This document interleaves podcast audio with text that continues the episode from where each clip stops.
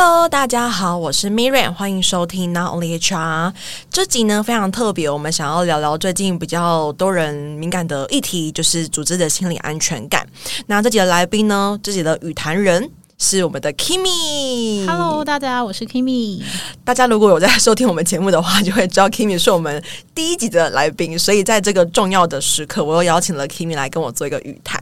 那想要先聊聊，就是 Kimi 自己对于就是心理安全感，例如说我们讲到组织建言好了，你有什么想法？我自己蛮好奇的，就是在员工来讲啦，因为本来是在 HR 嘛，所以以企业方的角度来讲，我自己会觉得，诶，当然可以听到员工的意见是很好，所以我们应该要鼓励员工去提出意见。但是其实也有时候会发现有一些呃企业面的例子，譬如说有一些企业的工会啊，可能会借着这个机会呃发起一些比较大的抗争活动啊，比如说空服员的大罢工啊等等的。那这个其实也是他们提出意见的一种方式。那我自己对于这个议题蛮好奇，也想要请教 Miriam，就是以企业角度来。来讲，就是我们到底鼓励员工去提出意见来讲，到底是好还是不好的？嗯，我觉得我可以从两个层面来分享。诶，就是因为刚好我自己的硕士论文就是做组织的建言这一块，那其实有很多的研究都已经指出，就是员工的心理安全感会跟他愿不愿意开口讲话有关系。我那时候在做就是在做论文的时候啊，我有做一个研究是内隐的建言理念，就是有点把有点类似。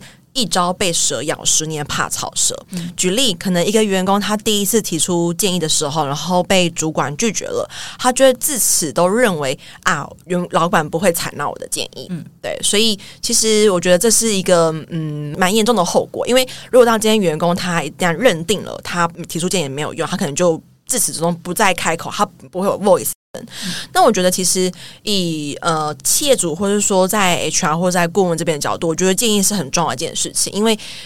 我们的同仁他才是第一线站在执行面去执行的那个人，所以他有什么更好的执行的手法？执行的流程，或是他对于一些呃回馈，他有任何的想法，其实是那个位置人还看得到的，反而在管理阶层是看不到很多很细节的面的事情。所以，其实我会认为，就是员工的建议对于公司来说是非常非常关键，然后很可贵跟无价嘛，是机器人无法取代的。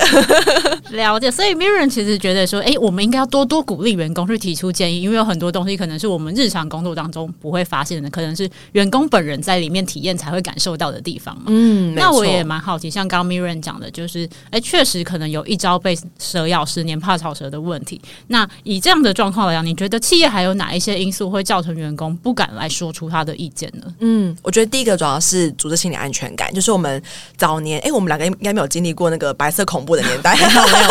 就是以前那种，就是我们不是看到那那个郝邵文的电影嘛，他不是不能讲台语。是吗？你知道吧？你知道吧？是这样吗？好，对，就是在很早期的时候，可能呃政府的管控会不让人民去讲台语，或者是说有一些政治的敏感议题，就像是佛地魔这三个字一样，你是不能够说的。嗯、那我觉得，其实，在组织面也是一样，当一些很敏感的议题，他可能你一旦禁止员工说了之后，他可能就会觉得说，那我是不是延伸的相关的我都不能够提，或者说我有任何的想法，我有任何的 idea，我都不能提出来。嗯、所以，组织心理安全感，它其实，在很多的研究上，不论国内外华人啦，或者是呃，就是西方，其实都很很多研究指出，心理安全感跟建议是有很大很直接的影响。嗯、那当然，周边的影响也会有，比如说个人的人格特质，或者是组织的文化。当一个组织它是很踊跃、很乐于、很很频繁去提出建议的时候，你在里面，你就会自然而然的被影响。嗯，对。那还有一些像是，比如说主管的管理风格，如果这个主管他本身是比较偏 mentor 方式的，像是 Kimi 的研究是做 mentor 嘛，所以你应该很清楚，就是有一些主管他可能是很循循善诱的去 coach 他的伙伴，那对于他来说，他进而他就有安全感，他进而就会比较愿意去开口讲出他对于公司啦、对于流程、对于一些想法的建议或者是回馈。嗯，哦，我觉得 Mirren 分享的很好，就是心理安全感这个点。因为其实以员工的角色来讲，我们自己也很担心，说，诶，我今天讲完意见，或者主管会不会觉得这个员工很难搞，就偷偷在你的记录上面就 mark 一个，就是呃标签这样子，就是诶。Kimi 就是会在那边给我打小报告什么的，所以确实以我们的角度来讲，我们也很担心，就是呃员工的心理安全感这一块到底会发生什么事情。嗯、那呃这一点也想要再请教一下 Miriam，就是以一个组织或者是企业来讲，他要怎么塑造一个很好的，就是可以让员工有这样子的心理安全感的环境呢？嗯，我可以分享一下，就是我在之前在前东家的时候，没有做过一个。一个 One One 的机制。那这个弯弯的机制，它其实是为了要去收集同仁的建议。对，那这个机制呢，其实会有几个导入的流程。首先，我们必须要去对焦一下，我们是要由谁去跟员工做这个弯弯的访谈。那再来就是我们确定好是谁，可能这个对象是 HR，这个对象可能是主管去跟员工做这个弯弯。那确定好对象之后，可能要确定像频率，我们是要每周、每月还是每季多久去呃收集一下员工这个建议。那再就是 One One 的流程，那这就很像是 coach 的一个方式吧，就是我们要多倾听，然后少开口，然后去正面的一个语言去做沟通。嗯、所以当时我要做这个 project 的时候，其实是比较是按照这个方式做导入。这是第一个，就是我们可以先透过比较制式的 One One 的流程去收集我们的建言，嗯、然后去逐渐塑造这个愿意开口、愿意讲话、愿意提出建议的这个习惯。那再来就是很多公司会有那些就是嗯。呃 Bus 就是员工信箱吗？哦哦、对对对 对对对。那我觉得这也是一个方式，但这会有一个呃疑点在于说，你的建议到底是匿名还是非匿名的？嗯，对，就是一个匿名的 Bus，就是它可能会有很多的一些是无建设性的，对对，可能会变成是一个申诉或抱怨的信箱。那再来，如果我们变成是非匿名的话，肯定会变成大家不敢讲。对，所以我其实会比较建议，就是企业主或建议 HR 伙伴们，如果我们想要塑造一个很健康的环境，我们可以有个 bus 没有错，但我会建议它是非匿名的。嗯，对。然后我们一定要去回应每一个 bus 里面的纸条或者是 mail，让大家知道说，哦，你你投过来这个信箱的东西，它是会获得回应的。嗯，因为在很多的理论跟很多的研究里面，会有一个就是我提出的建议永远都不会被采纳，或者是它没有任何的回馈，那就是徒劳无功。就真的有一个因素，就是要徒劳无功的因素。对，所以呃，如果我们要说到这样的文化，我们要有一个 bus 在那边，那千万不能让同仁觉得说这是一个徒劳无功的事情。不然就会形同虚设，嗯、所以不论这个建议是好或不好，我们都要给予一个回馈，让他知道说哦，我们收到了，并且鼓励他、肯定他、感谢他这样子的一个付出跟回馈。毕竟我们的工作职场里面又没有说我们一定要给建议。对对，所以我觉得这是在塑造这整个文化里面很重要的一环，是要让同仁知道说我们很感谢你提出来的东西，因为这并不是你、嗯、你应该要做的事情。那针对他的每一个回馈，我们这样都是，当然是希望是以非匿名为主，才能够做到真的解决跟做到真的讨论。嗯，了解。所以 Miriam 的建议其实不管是透过 One on One 或者是这个信箱这个邮箱的设计，让大家开始去把自己的意见有一个明确的管道可以输出让，让呃企业方资方这边了解。那我自己其实蛮好奇，因为我之前待的公司可能人数没有这么多，那其实很常收到员工就是呃天马行空的许愿，比如说他今天下雨，他就说为什么公司没有提供爱心伞给我？应该要提供爱心伞，或者是怎么没有远距？下大雨了怎么还不远距上班？对，或者是说哎马桶为什么没有免治马桶？就新搬一个办公室。没有免治马桶，他们就会开始有各种这个申诉出来。那我蛮好奇，就是像这样子的一个状况，其实资方其实也很为难。也不是我今天说我想要免治马桶，公司就有一笔钱可以让把所有的马桶都变免治马桶嘛？那像这样的案例来讲，其实你们应该要怎么去处理这样子的一个员工意见呢？天啊，这个建议真的是好真实哦！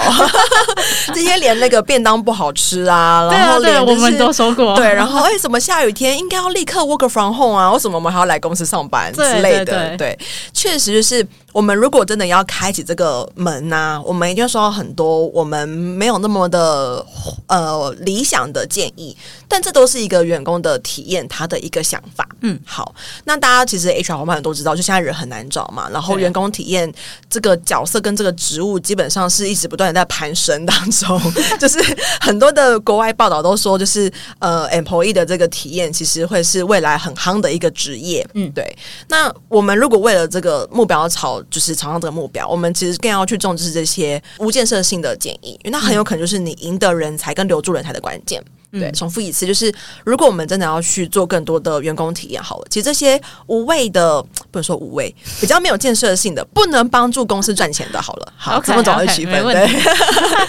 不能帮助公司赚钱的，它比较会是我们去赢得人才的关键。对，确实哦，你今天一个员工他提出一个很很没有建设性的建议，他跟你说啊，我们应该要 work from home，我们应该要免治马桶，这都是跟跟公司们赚钱是无关的，他是没有建设性的，但他可以帮助我们留住人才。嗯，他他可以知道说，哦，原来我提出这种建议，公司都会去采纳。对，那当然也不是说所有的无理的，不是说无理，所有的无建设性的都要去采纳，而是我们要去排出一个优先顺序，亦或者是我们可以告诉同仁说，诶，我们说到了，可能我们这个 bus 里面可能十封有两封或三封，他都是在讲说要免治马桶，那我们可以跟大家说，好，如果我们今年营收可能呃进有赚到什么样的钱，然后是我们拿到什么样的案子，我们就换免治马桶，这也是一个 bonus 的一个方式，哦，就是会好比说。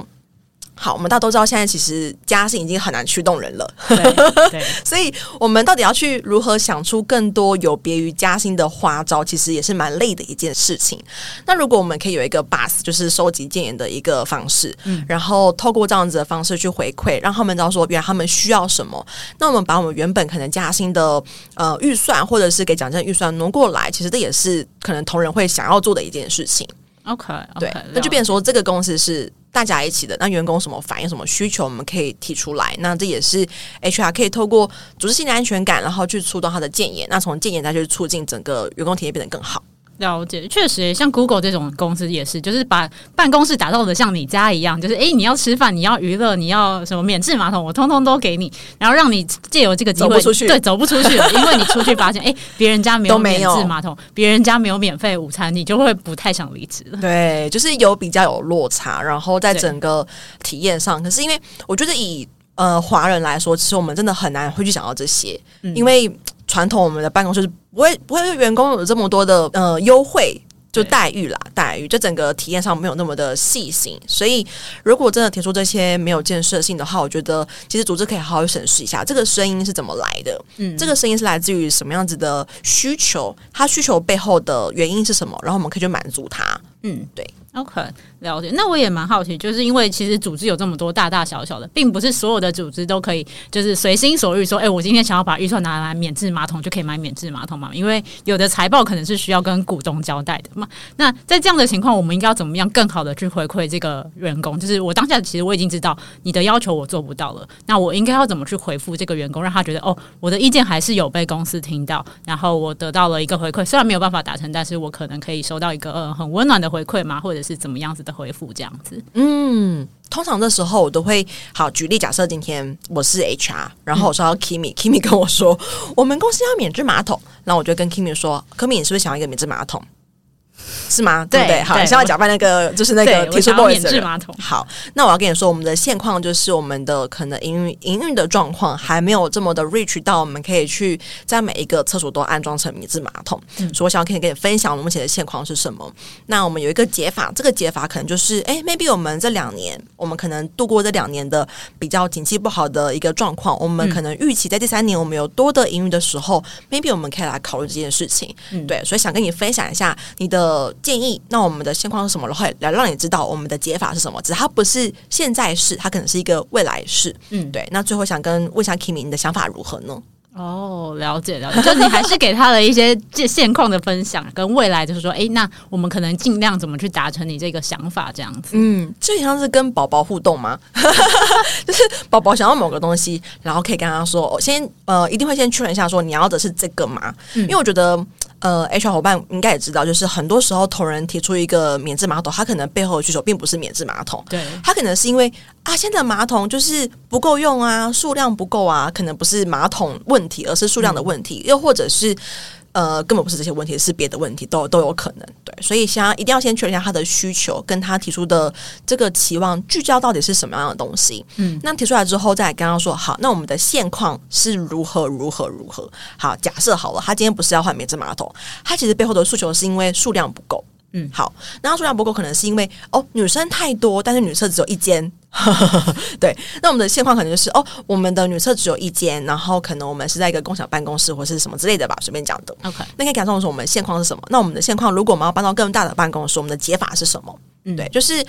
呃，我相信很多人资伙伴也知道，就现在的职场已经是就是同仁劳工参与公司决策的参与程度已经越来越高了。对，举例，我最近有个伙伴，他刚帮一个新的办公室，他办公室的装潢就他们员工决定的，嗯、要漆什么油漆的颜色就是员工决定的。哦，对，所以这个参与程度已经到很高了。所以我们与此同时可以让员工更知道说，哦，你的建议我们听到了，那我们也会采纳，嗯、只是可能不是现在，但我们可能是未来。这个未来可能是等到公司更长大的时候。嗯，对，我觉得很重要的是真的要有回馈，然后不能够漠视。嗯，了解。那像 Miriam，其实你接触过很多的新创的企业主也好嘛，就是大家可能会来找你做一些讨论或商讨。那我蛮好奇，就是呃，在 Miriam 看过这么多不同的组织架构之外，你觉得呃，怎么样子的组织架构可以让同仁有足够的安全感，然后来呃鼓励大家去做这个建言的动作呢？嗯，好，这边分享一下，就是组织架构啊，一般我们会分成，比如说矩阵型，就是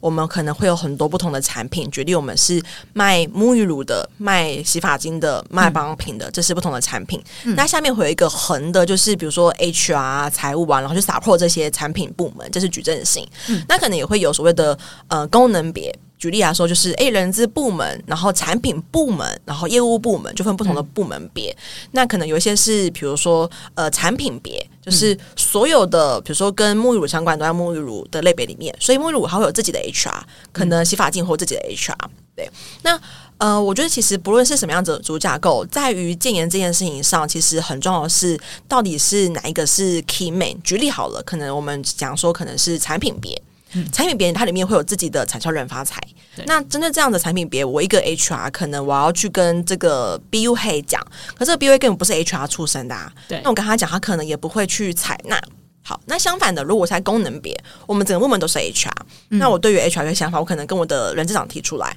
他可能就比较能够理解，比较能够同理。所以相较底下，其实我会认为，就是在功能别这块，它其实对于组织的建言是比较通畅的。嗯，对，因为呃，你那个语言跟沟通的对象是比较一致的。对，就是如果我今天是在产品别好了，在 BU 里面。然后可能我是 HR，我要跟我的 BU head 说，哎，我们的招募流程，我们的甄选怎样？他可能不会很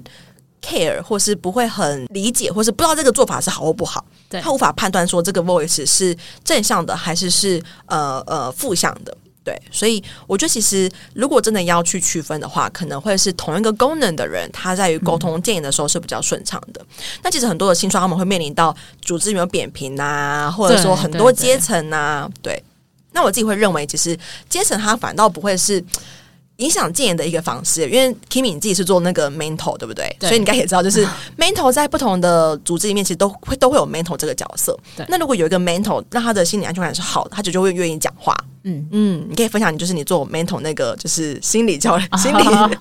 领导这块。对，因为基本上其实 mentor 大概会分几个面向去做一个新人的带领跟指导啊。那呃比较常见的可能就是针对工作内容，就是我告诉你说，哎，A B C D D 这些任务要怎么做，怎么达成。但另一种 mentor 是他会很照顾你的心理状态，就是包含你到转职，然后一进来之后有非常多新的东西需要去学习，一定会经过很多内心的挣扎跟这个学习的历程，所以他会是很。你内心的这些想法的，那在这样子的 mentor 带领的角角度之下呢，其实你的员工心理的健康程度应该是会比较好的，因为包含你可以有很多的意见跟你的不适，比如说你在中间遇到了什么挫折，都是可以跟你的 mentor 去做一个分享，那他可以帮你找到解决的方法、处理的方法。那当然这是最最理想的状态啊，不能保证说每一个 mentor 都是用这样的方式在带自己的这个 mentee，别人毕竟还有自己的工作要做嘛。嗯，对对对，对，就是在新人他。要衔接这份工作的时候，他的一个呃融入的程度，他在这个组织社会化的程度，其实是很需要一个 mentor 在前面。所以，其实我觉得，不论是扁皮的组织，或者是阶层很分的很清楚、很多阶的组织，其实只要这个人他有一个 mentor，就对于对于他对于他的提出建议，或者对于他的安全感来说，我觉得都蛮足够的，就不会反之。即使你很扁平，可是你没有一个 mentor，嗯、其实你会那个很很焦虑，你会不晓得我到底要怎么做，或者是你提出一个建议之后，你可能没有人可以讨论，嗯、对，所以。如果我们是以扁平或不扁平来这个架构来去做讨论的话，其实我觉得它的影响性跟差异可能不太大，嗯、但是会很关键是有没有一个 mentor 去跟每一个伙伴做一个就是陪伴的一个动作。嗯，了解。所以听下来，mentor 其实在大家的职场上真的是一个非常非常重要的角色。就是你进来这间公司，所有的一切其实都等于是这个 mentor 开始帮助你，然后带你进入一个新的领域、新的一个职涯的这个路程这样子。嗯，所以常会说新人 onboarding 的前三个月。月真的是非常的关键。因为他如果不能活过这前三个月，可能就会就是拜拜了。